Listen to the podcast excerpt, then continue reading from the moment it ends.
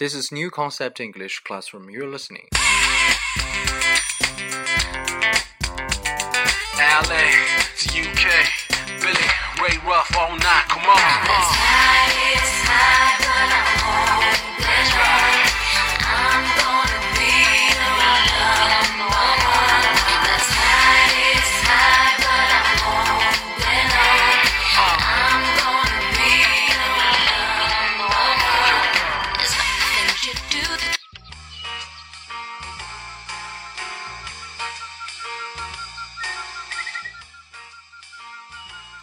Hi, you're listening New Concept English Classroom. I'm Bird Eye, and welcome.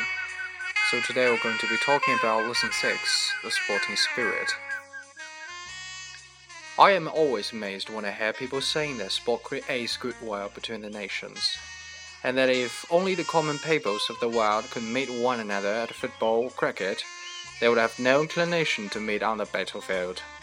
Even if one did know from concrete examples, the 1936 Olympic Games, for example, that international sporting contests lead to orgies of hatred, one could deduce it from general principles. Nearly all the sports practiced nowadays are competitive. You play to win, and the game has a little meaning unless you do your utmost to win. On the village green, where you pick up sides and no feeling for local patriotism is involved, it is possible to play simply for the fun and exercise.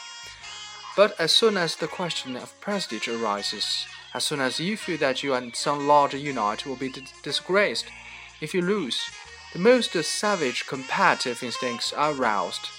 Anyone who has played even in a school football match knows this. At the international level, sport is frankly mimic warfare. But the significant thing is not the behavior of the players, but the attitude of the spectators and behind the spectators of the nations who walk themselves into furies over these absurd contests and seriously believe, at any rate for short periods, that running, jumping, and kicking a ball are tests of national fortune. OK，我们来简单讲解一下。 I'm always amazed when I hear people saying that sport creates goodwill between the nations, and that if only the common peoples of the world could meet one another at football cricket, they would have no inclination to meet on the battlefield. 首先呢，I hear people saying, I hear somebody saying，这是一个短语。然后呢是 that if only，然后 they would have no，实际上是一个虚拟时态。That if only the common peoples of the world could meet one another at football cricket, they would have no inclination to meet on the battlefield. 这个实际上就是说 kill each other 的一个非常委婉的说法。inclination 就是 intention 动机的意思。Even if one did know from concrete examples, the 1936 Olympic Games, for instance，这个 concrete examples 就是非常 concrete，有水泥的意思啊，是一个非常具体的这么一个例子。 那么后面他说 for instance，为什么要说 for instance 呢？因为前面说到了 concrete examples，所以这里面不能再说 for examples。大家可以知道，instance 和 example 是可以互调的，所以如果你前面用到了 example，后面就可以用 instance，反之亦然。好，So even one did know from concrete examples that national, international sporting contests lead to orgies of hatred, one could deduce it from general principles. Deduce it from general principle，就是从我们从广义的规律去演绎它。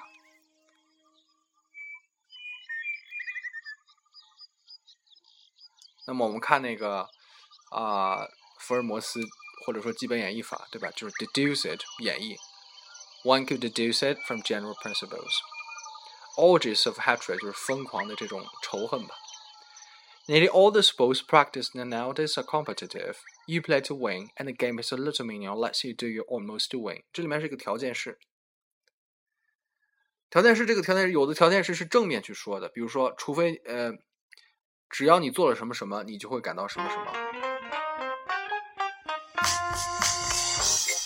有的条件是呢是反的，就是除非你做什么，否则你就会变成另外一个样子。这里面就是反向条件式。You play to win, and the game has a little meaning unless you do your utmost to win. Unless 除非 on the village green, where you pick up sides and no feeling of local patriotism is involved, it is possible to play simply for the fun and and the exercise. 这里面的主语是 it is. It is possible to play simply for the fun and exercise. 那么它的条件是什么呢 ？On the village green, where you pick up sides and no feeling of local patriotism is involved. 所以有两个条件，第一个是 you pick up sides，你肯定选边站了。No feeling of local patriotism is involved，不涉及到任何的这种爱国情绪啊，或者这种有归属荣誉感这些。所以你可以看到这里面使用了一个非常简单的句型：You pick up sides and no feeling of local patriotism is involved。两个动词 pick 和 is。 it is possible to play simply for the fun and exercise。所以这个条件是写的就是非常的隐藏的，它前面只用了一个 where，似乎是在修饰这个的 village green 作为一个地点状语，实际上是一个作为下一句的条件词。再读一下这句。On the village Green, where a pick pickup size and no feeling of local patriotism is involved, it is possible to play simply for the fun and exercise. But as soon as the question of prestige arises, as soon as you feel that you and some large unit will be disgraced if you lose, the most savage competitive instincts are aroused.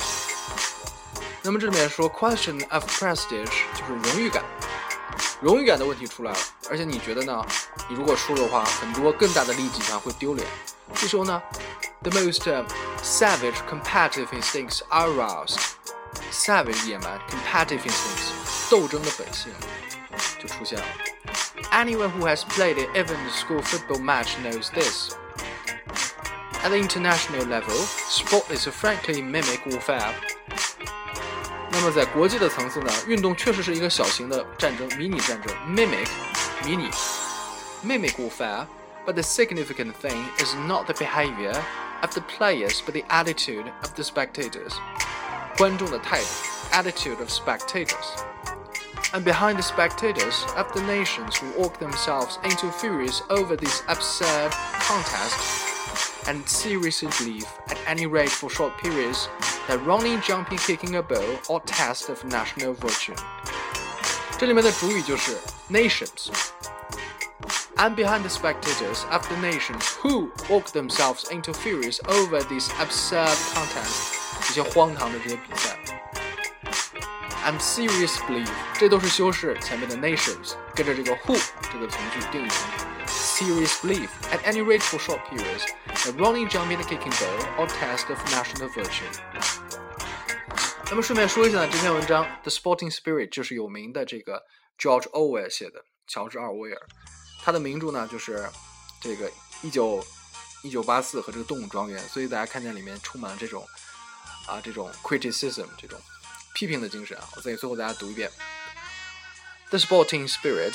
I'm always amazed when I hear people saying that sport that sport creates goodwill between the nations, and that if only the common peoples of the world could meet one another at football cricket, they would have no inclination to meet on the battlefield. Even if one did know from concrete examples, the 1936 Olympic Games, for instance, that international sporting contests lead to orgies of hatred one could deduce it from general principles. Nearly all sports practiced nowadays competitive. You play to win, and the game's a little meaningless you do almost to win.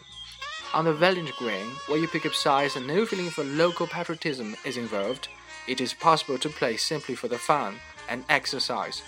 But as soon as question of prestige arises, as soon as you feel that you and some larger unit will be disgraced if you lose, the most savage competitive instincts are roused. Anyone who has played even a school football match knows this. At the international level, sport is a frankly mimic warfare, but the significant thing is not the behavior of the players but the attitude of the spectators. And behind the spectators of the nations who work themselves into furies over this absurd contest, and seriously believe, at any rate for short periods, that running, jumping, and kicking a ball are tests of national virtue. Okay, this is today's episode, so thank you for listening. See you next time. Bye bye.